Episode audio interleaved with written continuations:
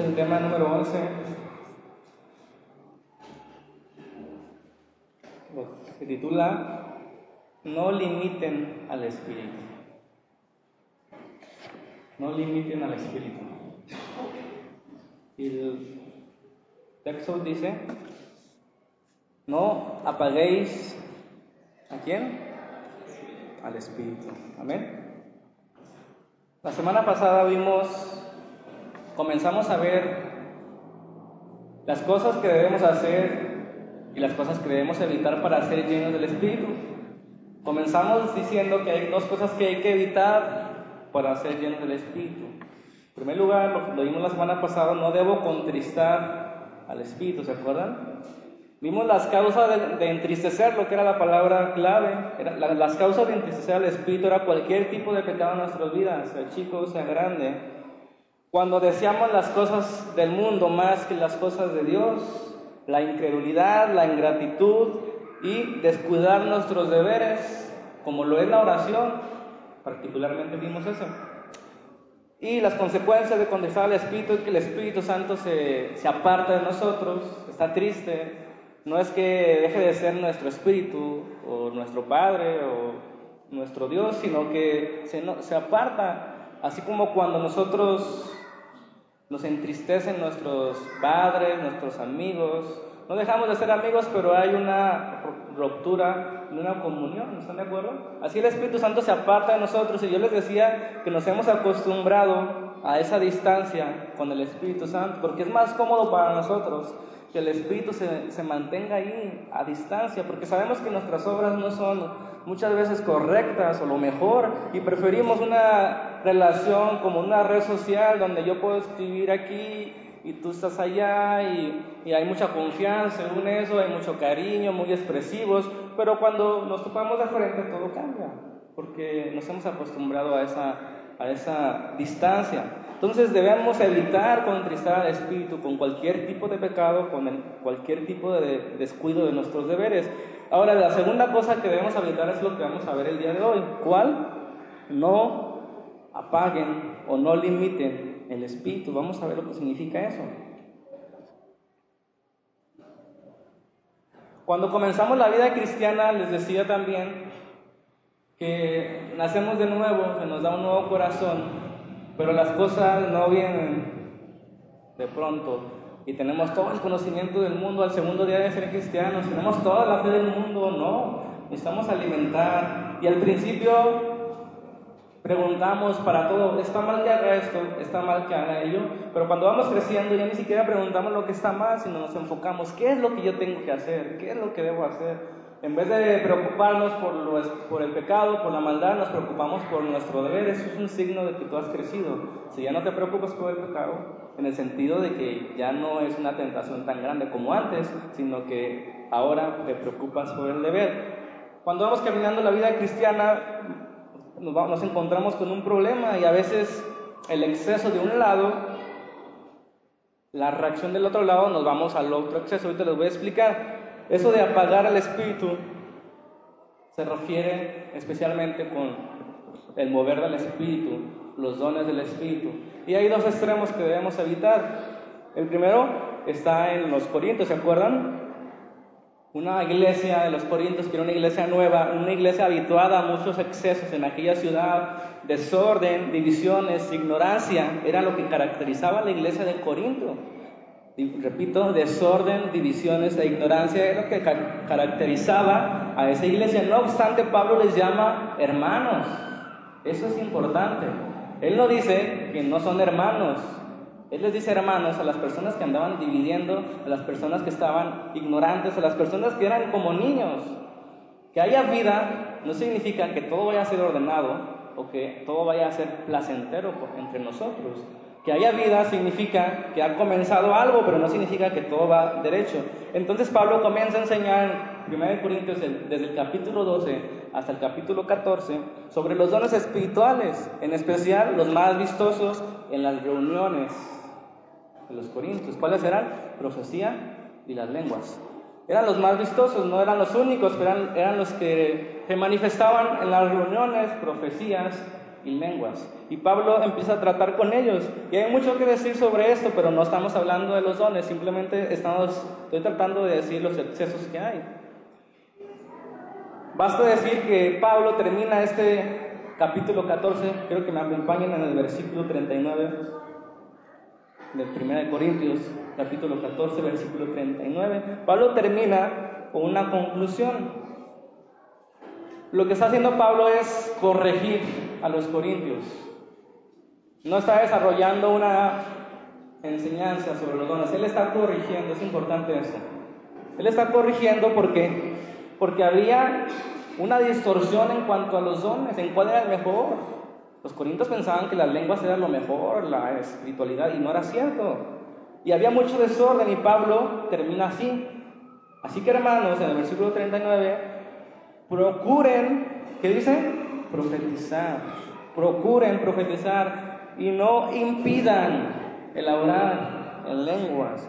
Pero, ahí está la conclusión de todo. ¿Pero qué? Hágase todo con decencia y con orden. Ok.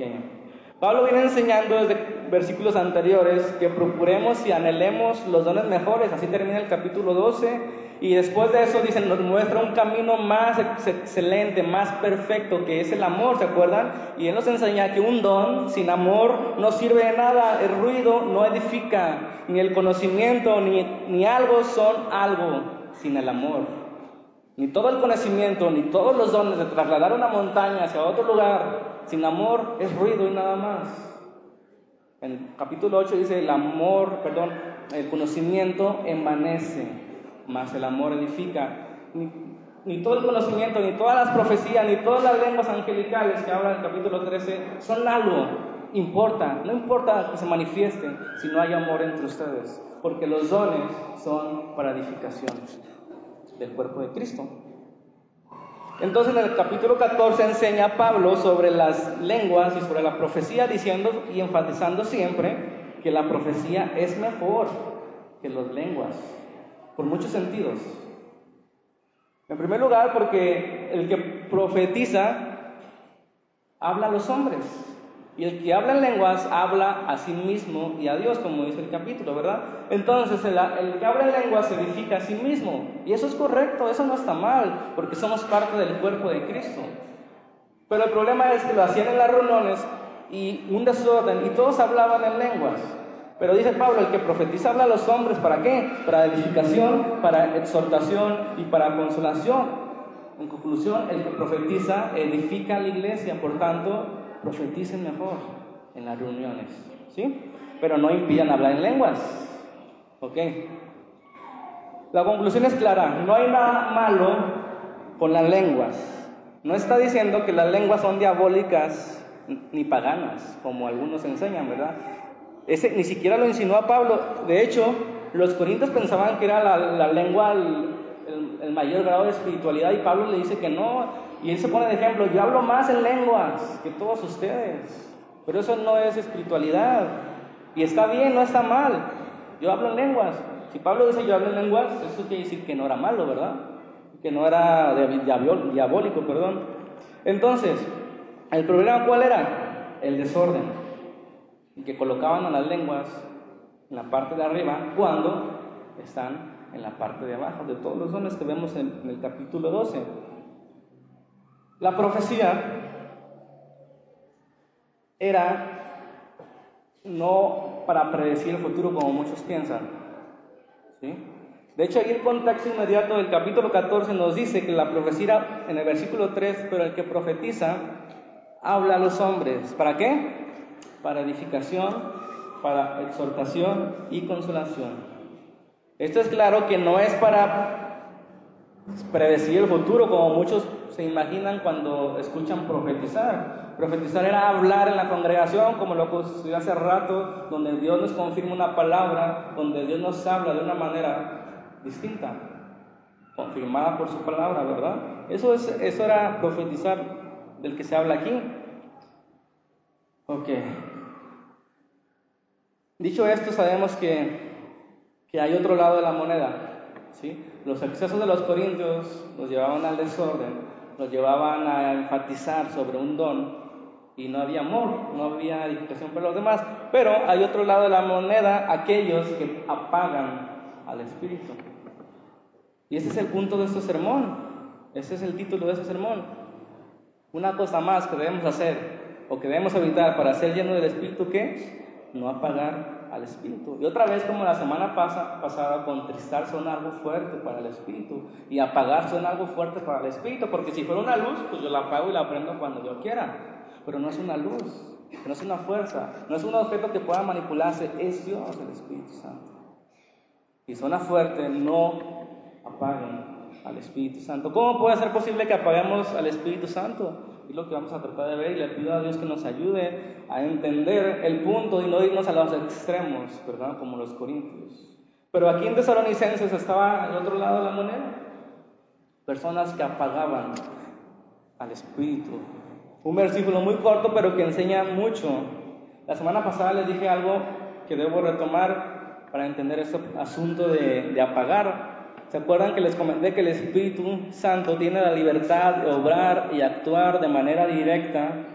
Pues Él no está encerrado en una caja donde nosotros decidimos cómo, cuándo y dónde actúa. Él no es una cosa que pueda manipularse, no es un líquido que pueda dirigirse, ni una fuerza eléctrica que solo debe actuar sobre el conductor. Él es Dios. El Espíritu Santo trabaja normalmente, también dijimos, por medio de las escrituras, nos habla por medio de las escrituras, crecemos por medio de las escrituras. Eso es claro, Él convence por medio de las escrituras, por medio de la palabra nos hace crecer. Es importante enfatizar lo que el Espíritu Santo nunca actuará en contra de la Biblia. ¿Queda claro eso? Sin embargo, no todo está escrito en la Biblia. ¿Sí? ¿Me explico? Quiero ser cuidadoso con eso. No todo está escrito en la Biblia. Por ejemplo, en la Biblia no dice un mandamiento que diga no fumarás marihuana. Pues sí. En mi Biblia no dice. No están escritos todos los mandamientos posibles, de todas las situaciones posibles, porque no hubiera sido posible escribir todo. No hubiera escribir, escribir no estés más de tres horas en, en el Facebook, ¿verdad que no? Ni siquiera había Facebook en aquel tiempo.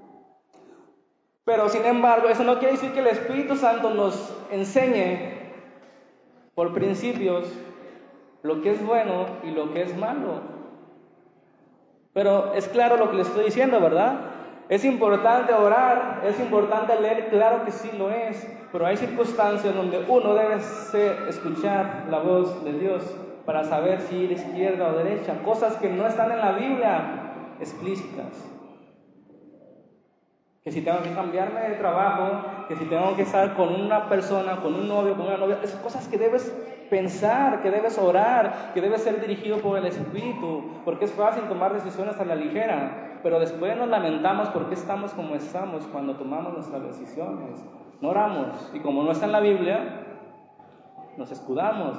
Espero estar explicando este asunto de que no todo está escrito en la Biblia. Necesitamos leer la Biblia para ser dirigidos, necesitamos llenarnos de la palabra de Cristo para ser controlados, pero no todo está establecido en la Biblia de cómo va a actuar el Espíritu Santo.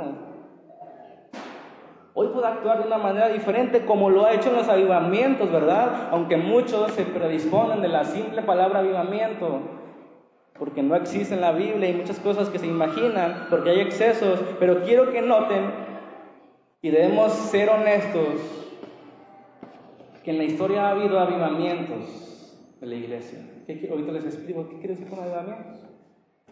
Pero debo decir que esa palabra no está en la Biblia y sin embargo, vemos claramente que en el 1700, que en el 1800 hubo un despertar, donde el Espíritu Santo se movía de una manera maravillosa, magnífica, la gente venía a Cristo, lloraba, se quebrantaba, pasaban cosas en la iglesia y muchos conocían a Cristo, eso es un avivamiento. Pero eso es claro que en la Biblia no está, no existe una palabra que se llama ayudamiento, existen similares, pero no existe esa palabra. Sin embargo, el Espíritu Santo decidió venir con fuerza en un momento determinado de la historia. ¿Y quiénes somos nosotros para decirle, no, no vengas porque no está en la Biblia lo que estás haciendo, Espíritu Santo? Amén. La Biblia no enseña que oremos por un avivamiento. Muchos dicen, ¿por qué voy a buscar un avivamiento si la Biblia no me enseña que ores por un avivamiento? La Biblia no nos dice. Y sin embargo hubo hombres llenos de Dios que buscaron, que pidieron, que ayunaban por un avivamiento. Eso pasó en la reforma protestante. Cuando se creció la iglesia, se expandió. Porque el Espíritu Santo estaba ahí. El Espíritu Santo decidió escuchar las oraciones de tanto tiempo donde la Biblia estaba haciendo un lado, donde la gente no leía Biblia. se levantó un hombre, ¿verdad? Y muchos hombres en aquel tiempo, como Martín Lutero, para decir la Biblia es la palabra de Dios y todos necesitan leerla. Después vemos John Knox, Whitfield, Wesley y Spurgeon. ¿Quién fue el que trajo ese despertar? No fueron los hombres, porque el Espíritu Santo no puede manipularse, pero ellos oraban y oraban por un avivamiento y el Espíritu Santo dijo, les voy a dar un avivamiento y fue hecho así. Todo el punto de esto es para decir que el Espíritu Santo puede actuar cuando quiera, como quiera y donde quiera. No podemos limitarlo, tú debes actuar solamente de esta forma y de aquella forma porque así está en la Biblia. Sin embargo, vemos estos movimientos donde la Biblia no dice que iba a haber una reforma, en la Biblia no dice que iba a haber un avivamiento en el 700, ni en el 800, ni en el 900, ¿verdad que no? Y sin embargo lo hubo. ¿Y por qué no esperar que el Espíritu Santo haga algo en ese tiempo con la iglesia dormida? ¿Por qué no esperar que haga un despertar, que apriete el botón, despierta iglesia? Que diga la palabra y será hecho. Levantar hombres que empieza a derramar un espíritu de oración, de súplica, de necesidad, que vea que estamos perdidos y el Espíritu Santo no viene con fuerza. No podemos limitarlo. No podemos manipularlo. Tampoco está al otro lado, ¿verdad? Que le ordenan al Espíritu, Espíritu Santo, de ahora. Eso tampoco es cierto. El Espíritu Santo no puede manipularse. No podemos ordenarle al Espíritu Santo que haga lo que queramos, pero sí podemos suplicarle, sí podemos postrarnos delante de Él pidiendo que venga con poder. Él es soberano, Él puede trabajar directamente a través de la Biblia, hablarte a través de la Biblia o puede hablarte a través de una burra, como a Balaam. ¿Quién dice que no puede Dios? Muchos piensan que solamente va a hablar a través de la Biblia, ¿verdad? Y cuando se en la Biblia completa y no les habla, no escuchan, viendo no ven, escuchando no oyen, pero el Espíritu Santo cuando decide hablar lo hace por medio de una piedra, si es necesario. No podemos limitarlo, ni en la forma, ni en las cosas que Él pueda hacer. Dice Juan 3.8. Jesús con Nicodemo, Jesús dice, el viento sopla de donde quiere y tú oyes su sonido, mas no sabes de dónde viene ni de dónde va. Así es todo el que es nacido del Espíritu. Así son las cosas del Espíritu, que tú ves que el viento sopla para allá y ves que se mueven todas las cosas para allá, no sabes ni dónde viene ni a dónde va, pero sabes que el viento está soplando. Así nosotros vemos que el Espíritu está haciendo algo en la iglesia. ¿Por qué? Porque vemos su sonido. Vemos que se mueven los cristianos, vemos que hay reuniones de oración y se están aumentando. Ahí es cuando el Espíritu Santo se está moviendo y no sabemos cómo, pero se está moviendo.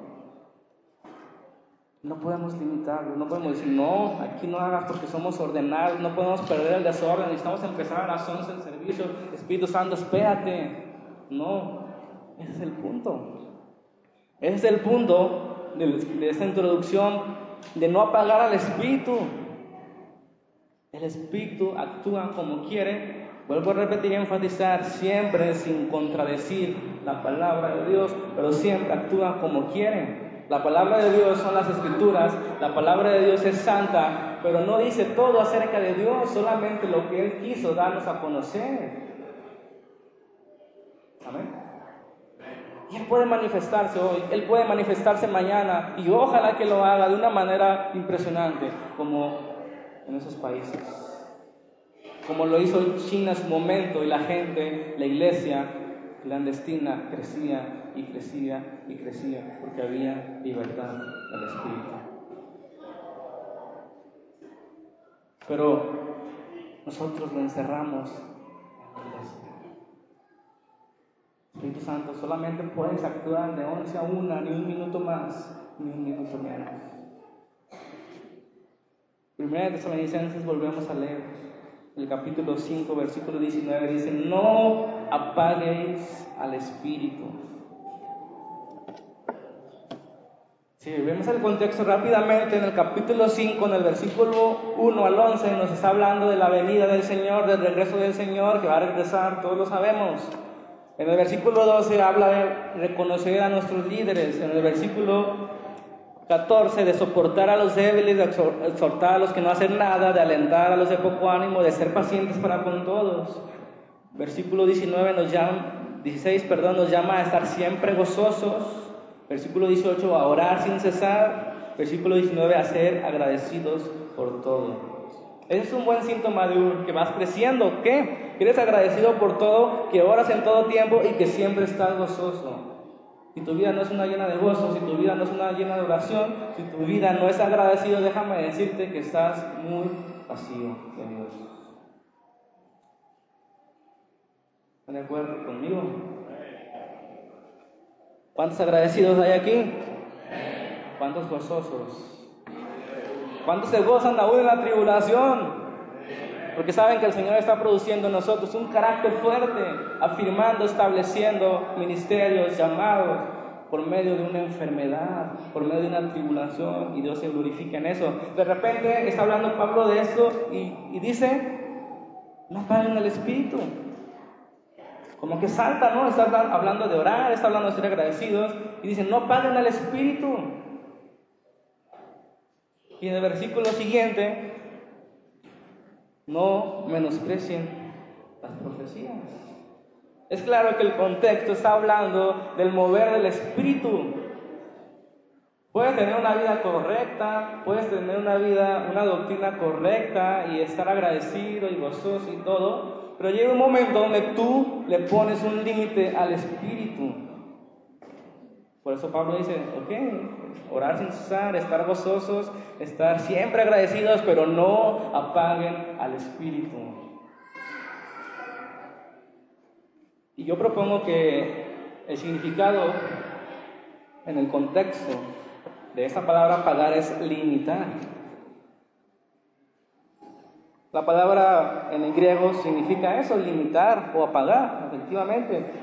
En Efesios capítulo 6, versículo 16 se usa esa misma palabra. Efesios 6, 16 dice, sobre todo tomen el escudo de la fe, con el cual pueden apagar todos los dardos de fuego del maligno.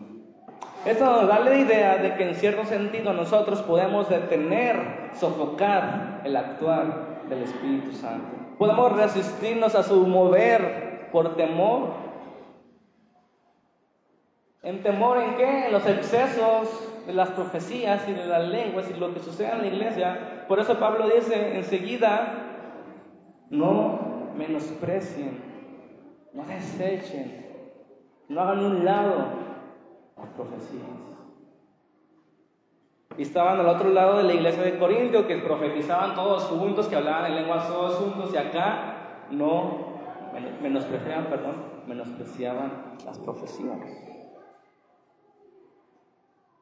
Había siempre, el, siempre hay el peligro, ¿verdad?, de que la carne puede tomar lugar y, y, hay emocionalismo y la gente puede pensar que es de parte de Dios y comienzan a gritar y comienzan a ver desorden.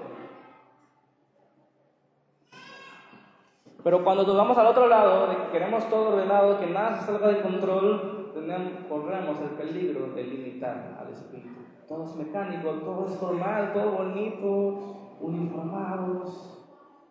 Y no dejamos al espíritu que decida qué vamos a hacer hoy. ¿Qué tal si decide que nos tenemos que quedar después de la aplicación otro tiempo a clamar? ¿Por qué no?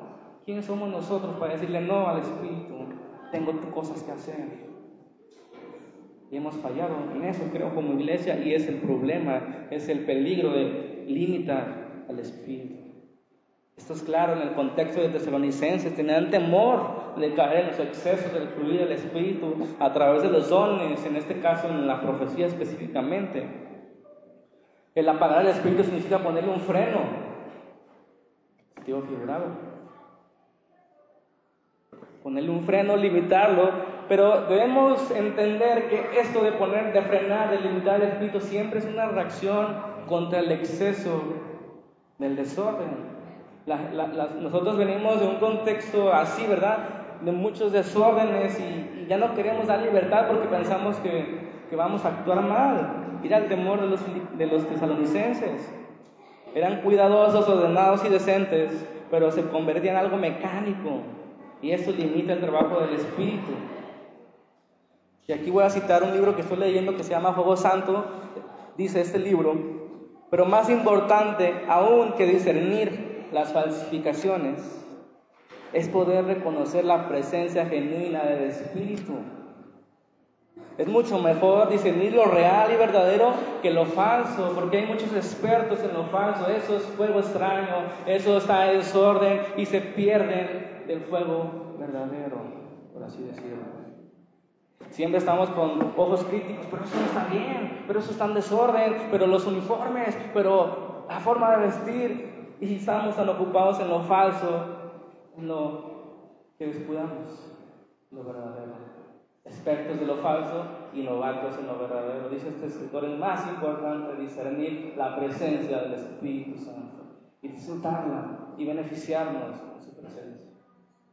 Porque es en su presencia donde nosotros cambiamos, donde Él nos muestra, nos abre el entendimiento de lo que es la Biblia, porque todos leen la Biblia o muchos la leen y no entienden. Decimos que Jesucristo es el Señor y no nos cae el 20 como a nosotros nos cayó un día de venirnos a rendirnos ante Él. No solamente las palabras. Pablo decía, no venimos con palabras, sino con el poder del Espíritu Santo a predicar este Evangelio. Necesitamos la presencia del Espíritu Santo en nuestra reunión no necesitamos limitarlos. Si nos pasamos en la oración, nos pasamos en la oración. Si nos pasamos en la alabanza, nos pasamos en la alabanza. Y si nos pasamos en la predicación, nos pasamos en la predicación. Lo que yo propongo, lo que estoy entendiendo. El problema de hablar siempre de lo falso, lo incorrecto, es que nos distrae de lo verdadero al estar con los ojos tan abiertos esperando que nada se salga del control, nos perdemos la, bendición del mover verdadero del Espíritu Santo. Es interesante ver en la historia de los avivamientos que siempre, siempre en las historias de los avivamientos, cuando había un mover del Espíritu verdadero, siempre se levantaba un fuego falso. Y sigo citando a este escritor, dice, después de todo, como dice Jonathan Edwards, cuando la iglesia se aviva, también se aviva el diablo. Cuando la iglesia se aviva, también se aviva el diablo. Satanás levanta una falsificación para intimidar a los que buscan sinceramente a Dios, para apartarles, haciendo que corran en dirección contraria. El fuego extraño siempre aparece en cualquier verdadero avivamiento o movimiento que Dios levante.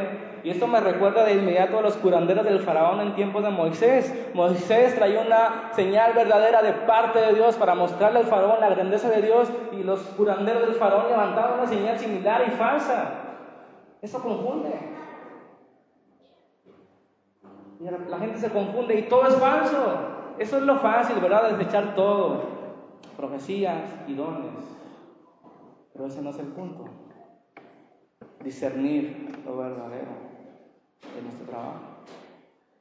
Conociendo lo verdadero, sin que nadie te lo diga, tu espíritu percibe algo que no está correcto.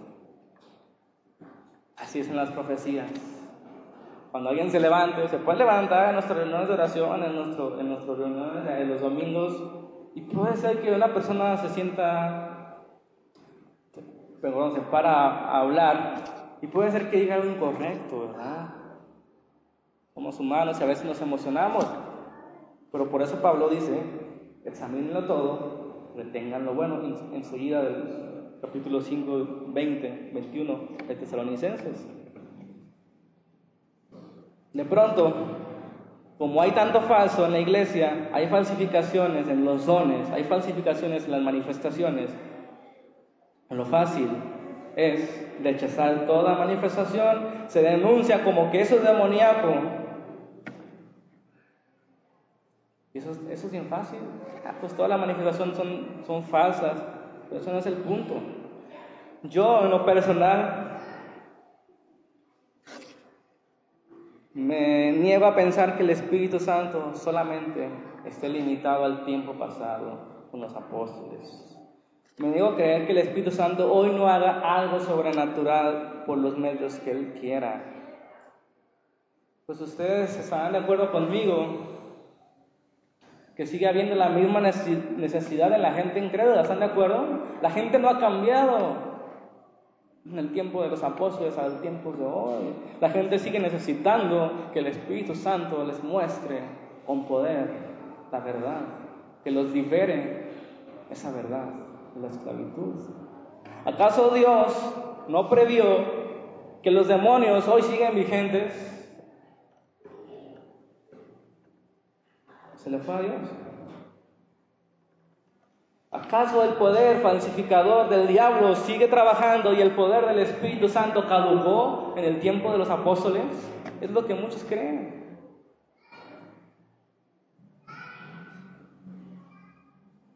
La mera implicación para mí es una falta de respeto, creer que Dios se quedó dormido, ya no quiere mostrar su poder en esos tiempos. Los tiempos siguen igual.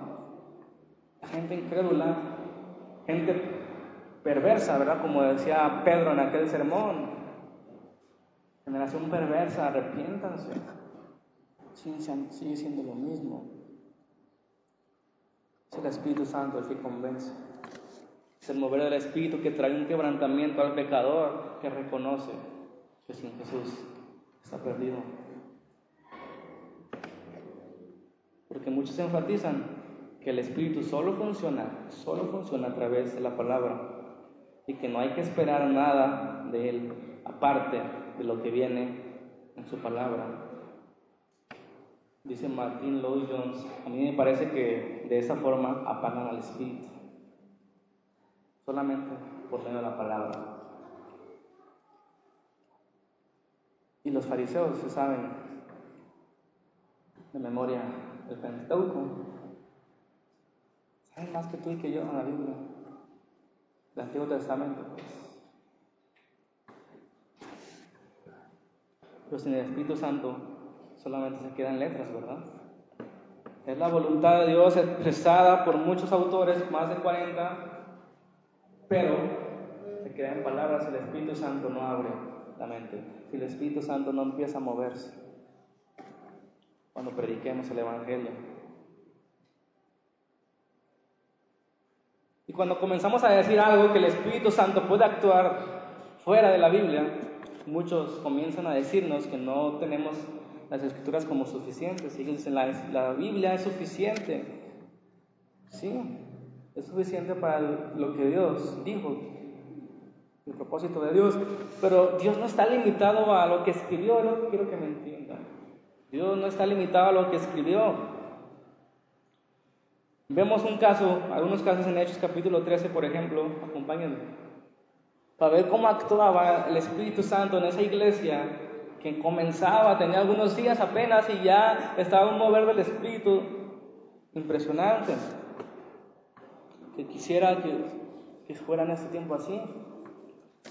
No por los milagros necesariamente, sino por esa intimidad de escuchar el Espíritu, haz esto, haz aquello, detente. Eso hace falta en los cristianos.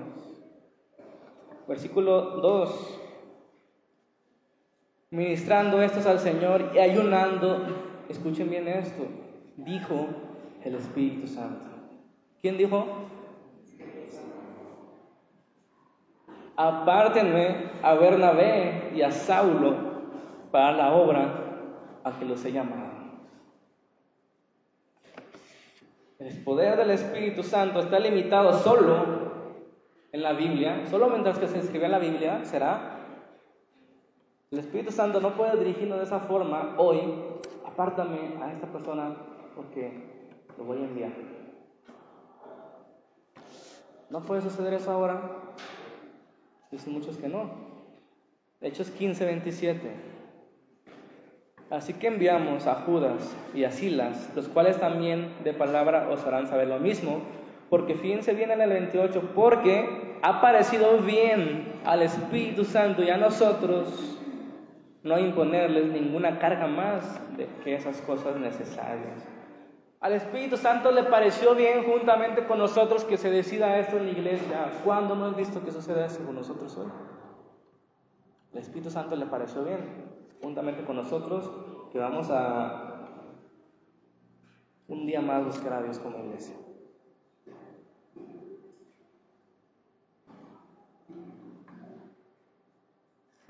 ¿Cómo sucede esto? Cuando le preguntamos al Espíritu Santo, ¿estás de acuerdo que nuestras reuniones sean así? Y no quiero que piensen que es una situación mística, ¿verdad? Que el Espíritu Santo nos va a hablar con voz audible. Quiero que entendamos lo que estoy tratando de decir. Estas personas eran dirigidas por el Espíritu Santo de Dios. Versículo 16, capítulo 16, versículo 6. Y atravesando Frigia y la provincia de Galacia, les fue prohibido, ¿por quién? Hablar la palabra en Asia. ¿Sí entienden el punto? Fue prohibido por el Espíritu Santo que hablara la palabra en Asia. Tiempo de callar. Ojalá que si fuéramos dirigidos, te prohíbo que hablas aquí, cállate, escucha nada más. Espera lo que voy a hacer. Pero siempre estamos hablando, siempre estamos hablando en la oración, siempre estamos hablando y pidiendo y reclamando bendición y arrebatando bendición que no escuchamos lo que Dios tiene que decirnos. Dios, ¿qué quieres que haga? ¿Cómo quieres que lo haga? ¿Por qué quieres que lo haga? Les prohibió el Espíritu Santo, versículo 7, y cuando llegaron a, a Misia, intentaron ir a Bitinia, pero otra vez el Espíritu Santo no se los permitió. ¿Cómo sucede esto, hermanos? Tú quieres hacer algo y el Espíritu Santo no te lo permite. Ojalá que fueras tan sensible a Dios para que evites esas cosas. Pero no, le resistimos, lo limitamos a quien más puede hablar en la Biblia. Estamos caminando y un impulso nos dice, no vayas ahí, y no hacemos caso.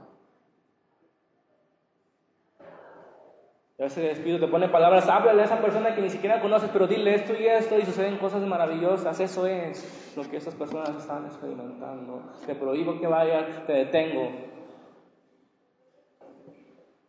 Versículo 9. Y se le mostró a Pablo una, una visión de noche.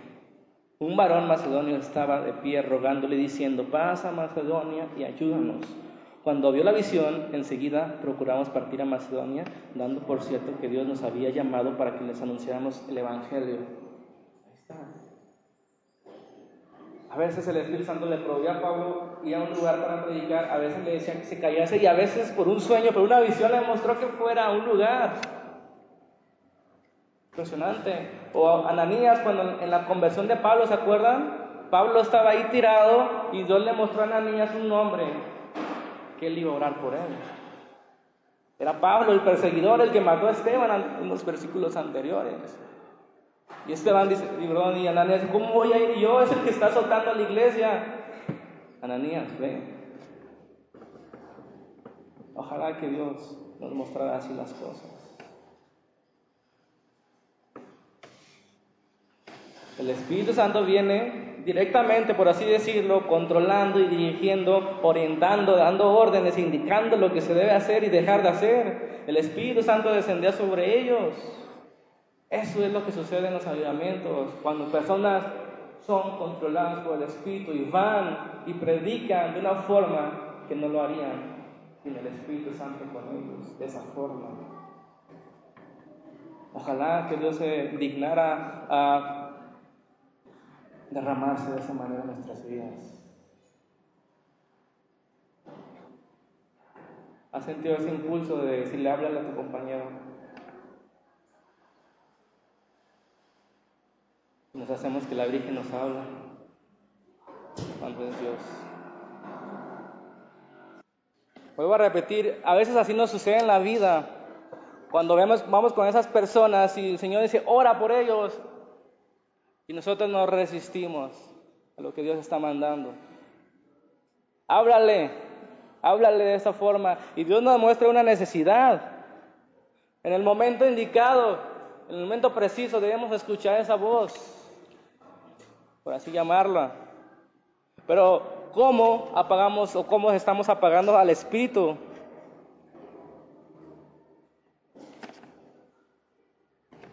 ¿Cómo estamos apagando el espíritu? Venimos a la iglesia, les pregunto, venimos a la iglesia con la idea de que nos vamos a encontrar con Dios. Venimos con la, idea de que va a suceder algo en este lugar. A veces ni nos pasa por la mente, ¿verdad? Hemos caído en una rutina porque debemos hacerlo, porque debo ir a la iglesia, porque debo estar ahí. Y hasta, nos, hasta nos, aparece, nos parece aburrido estar aquí. Eso lo hacemos cada domingo y no hay una emoción santa de que llegue el domingo. No hay un nerviosismo de estar ahí con mis hermanos en la presencia de Dios. No lo hay. Ni siquiera nos imaginamos que vamos a estar en la presencia de Dios Altísimo. Pero ¿cuál es el problema? Que estamos tan confundidos de los excesos de los movimientos atribuidos al espíritu. Decimos que es psicología, emocionalismo. Cuando muchas veces sí es cierto que es así, ¿verdad? Se mueven las emociones para que todos griten y se desordenen, haciendo cosas descontroladas. Hermanos, eso no es eso lleno de espíritu. Cuando el espíritu llena no es para que tú pierdas el control, al contrario, lo tomas más. Porque Dios no nos dio un espíritu de temor, sino de dominio propio. Y cuando uno es lleno de espíritu, el espíritu llega a tu vida y comienza a hablar de forma controlada, comienzas a exaltar a Dios de una manera que no lo harías con tus propios recursos. Comienzas a hablar, comienzas a profetizar, a hablar en lenguas y te edificas, edificas a la iglesia y cosas están sucediendo, pero no venimos con eso en la mente cuando venimos a la iglesia. Tenemos que ir. Mi papá me obliga. Seamos honestos, venimos a la iglesia esperando que algo suceda o venimos a escuchar al pastor o cuándo fue la última vez que lloramos en la presencia de Dios, de dolor por el pecado, de haberle fallado, de haberse equivocado. ¿Cuándo fue la última vez que lloraste por el pecado en tu vida? ¿Cuándo fue la última vez que lloraste de alegría, de gozar la presencia, donde Dios te llenó y te llenó tu boca? ¿Cuándo fue la última vez? Es que no puedo aplaudir porque el espíritu se ofenda. Es que no debo danzar porque eso es un desorden. Ni gritos de júbilo ni nada. Pero hermanos, les digo, esta es una forma de apagar al espíritu, oponiéndonos a todo lo que tenga que ver con un entusiasmo, Recordamos las palabras del principio del apóstol, procuren profetizar, no impidan el hablar en lenguas, solo háganlo con orden y decoro. Uno, dos, a lo más tres, hablen en lenguas y si, hay intérpretes, no cállense, pero profeticen en orden, por turno, y si Dios dice otro, le revela otra cosa, calle el primero. Profeticen, procuren profetizar, no impidan hablar en lenguas, pero háganlo con orden. La iglesia de Tesalónica estaba deteniendo el mover del Espíritu y así sucede en nuestros días, ¿verdad? Por un lado uno se desordena y por otro lado se reprime.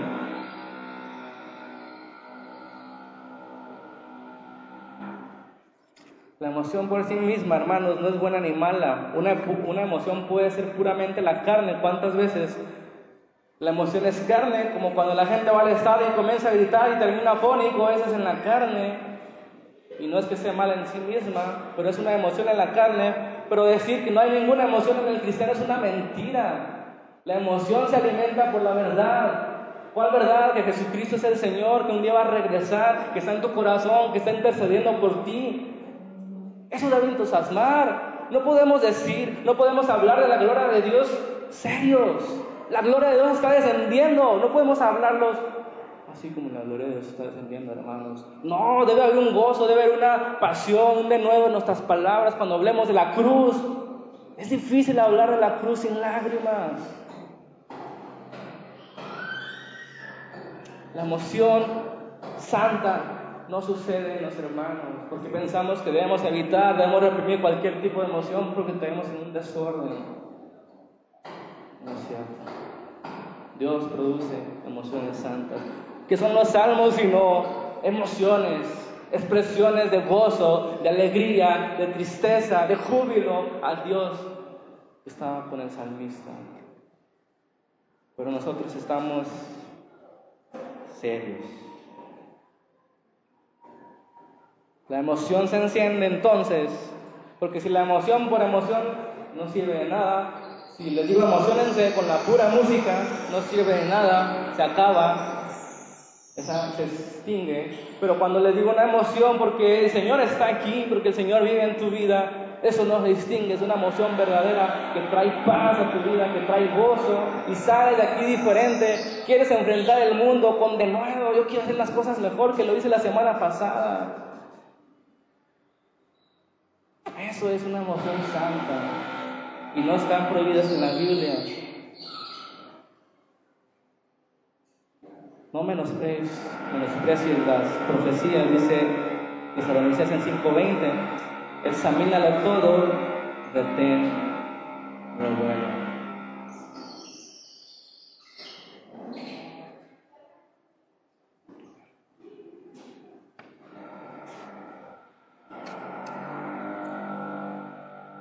Examínelo todo, tengan lo bueno. Yo creo que uno de los problemas que tenemos en los últimos días de la iglesia es que somos expertos en la decencia y en el orden, que encerramos y limitamos al espíritu. Y hermanos, déjenme decirlo que esto es tan incorrecto como el exceso. Menos peligroso, pero incorrecto al fin. Todo controlado, todo bonito, todo ordenado, todo formal, todo respetable, y comparamos nuestras iglesias a la del Nuevo Testamento y hay una gran diferencia. Nos preocupamos tanto en el formalismo, en el programa, sin darnos cuenta que estamos limitando al Espíritu Santo. Recordamos cómo la iglesia primitiva se movía de forma espontánea, sin formalismo, sin ritos, sin liturgias. ¿Y qué está sucediendo con nuestras iglesias? Allá no había programas, no había uniformes del coro, no había ceremonias, nada de eso. Había una libertad del espíritu y cosas sucedían. Y quiero dejar claro que esa no es una invitación para ser desordenados. No. Pero dice Martín Lloyd Jones, en los tiempos de avivamiento nunca era el énfasis en el coro, en la forma de vestir, en contratar los mejores coros.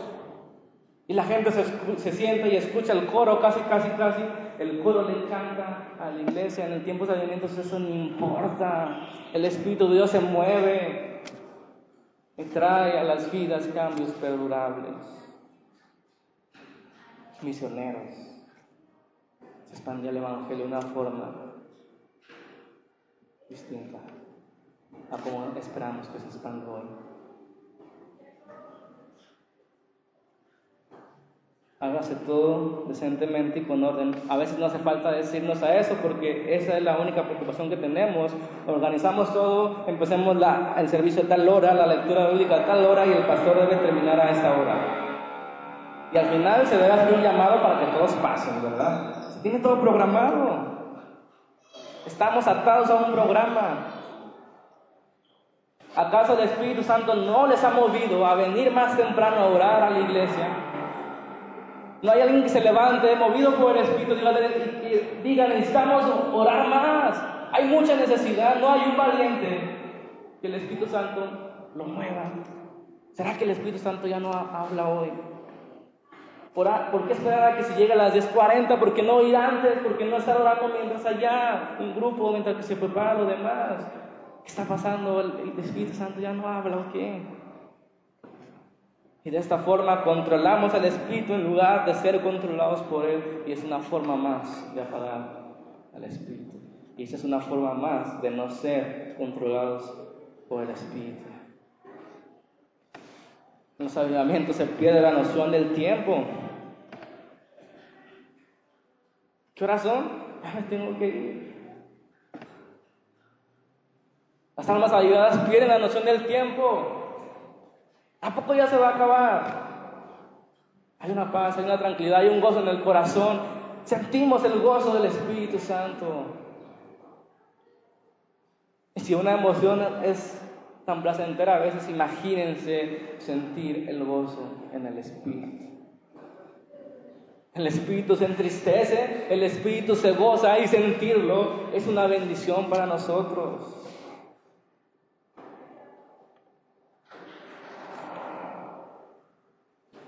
En aquellos tiempos, los avivamientos, George Whitfield predicaba siempre llorando. La gente lloraba.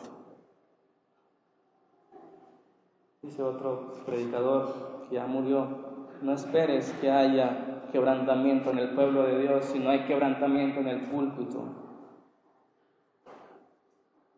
Dejemos el formalismo y dejemos que el Espíritu Santo controle el programa.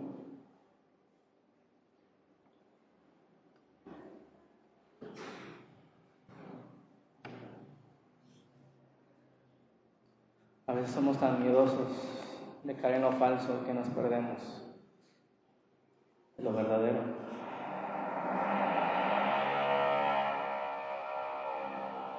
Hágase todo decentemente y con orden, pero en el nombre de Dios no apaguen el espíritu, no desprecien las profecías. Lleguemos a la casa de Dios con libertad, esperando que algo grande suceda en ese día, en la alabanza, en la predicación, esperando que Dios haga grandes cosas, que el Espíritu Santo nos dé un entendimiento, que abra nuestra mente cosas que antes no habíamos entendido de esa manera que empieza a caer y llenarnos de una pasión, de un hambre de buscarle. Como la canción que cantábamos, Dios mío, en madrugada te buscaré porque mi alma te desea, mi alma te anhela, mi carne te anhela, mis sentimientos desean estar en ese momento contigo, Señor. Despierta, Señor, nuestro corazón, por favor. Esa es mi oración. No frenemos al Espíritu. No frenemos al Espíritu. No lo manipulemos tampoco con oraciones que más bien parecen órdenes, decretos y no sé qué tantos. No se puede manejar el Espíritu, recuerdo, Él es Dios, pero tampoco lo limitemos. Quizá Dios hoy va a hacer algo, hoy quiere hacer algo como nunca lo hizo antes. Él es libre de hacerlo. Ojalá que en esta congregación Dios se mueva, la gente llorando en la alabanza, gente quebrantada en la predicación, gente gozosa, gente que el Espíritu llene su vida. Dele un hambre de Dios. Salgan de aquí, quieran comerse la palabra. Ojalá que Dios se complazca, que comience a llenarnos para que en nuestra vida salgan palabras que nunca habían salido antes, con un denuedo, con un gozo, una facilidad, con una fluidez. ¿Por qué no? Que salgan personas llenas del Espíritu que quieran ir a las misiones, a esos que nadie se atreve. Esas personas solamente pueden ir así, cuando están llenas. ¿Quién se va a ir por su comodidad? ¿Quién se va a ir con su familia a sufrir? Solamente una persona que ha sido llenada del Espíritu. Y quiere dar más, que quiere más. Su carne anhela al Señor. Hermanos, mi oración es que Dios tenga bien hacer maravillas en su pueblo. Que Dios apriete el botón.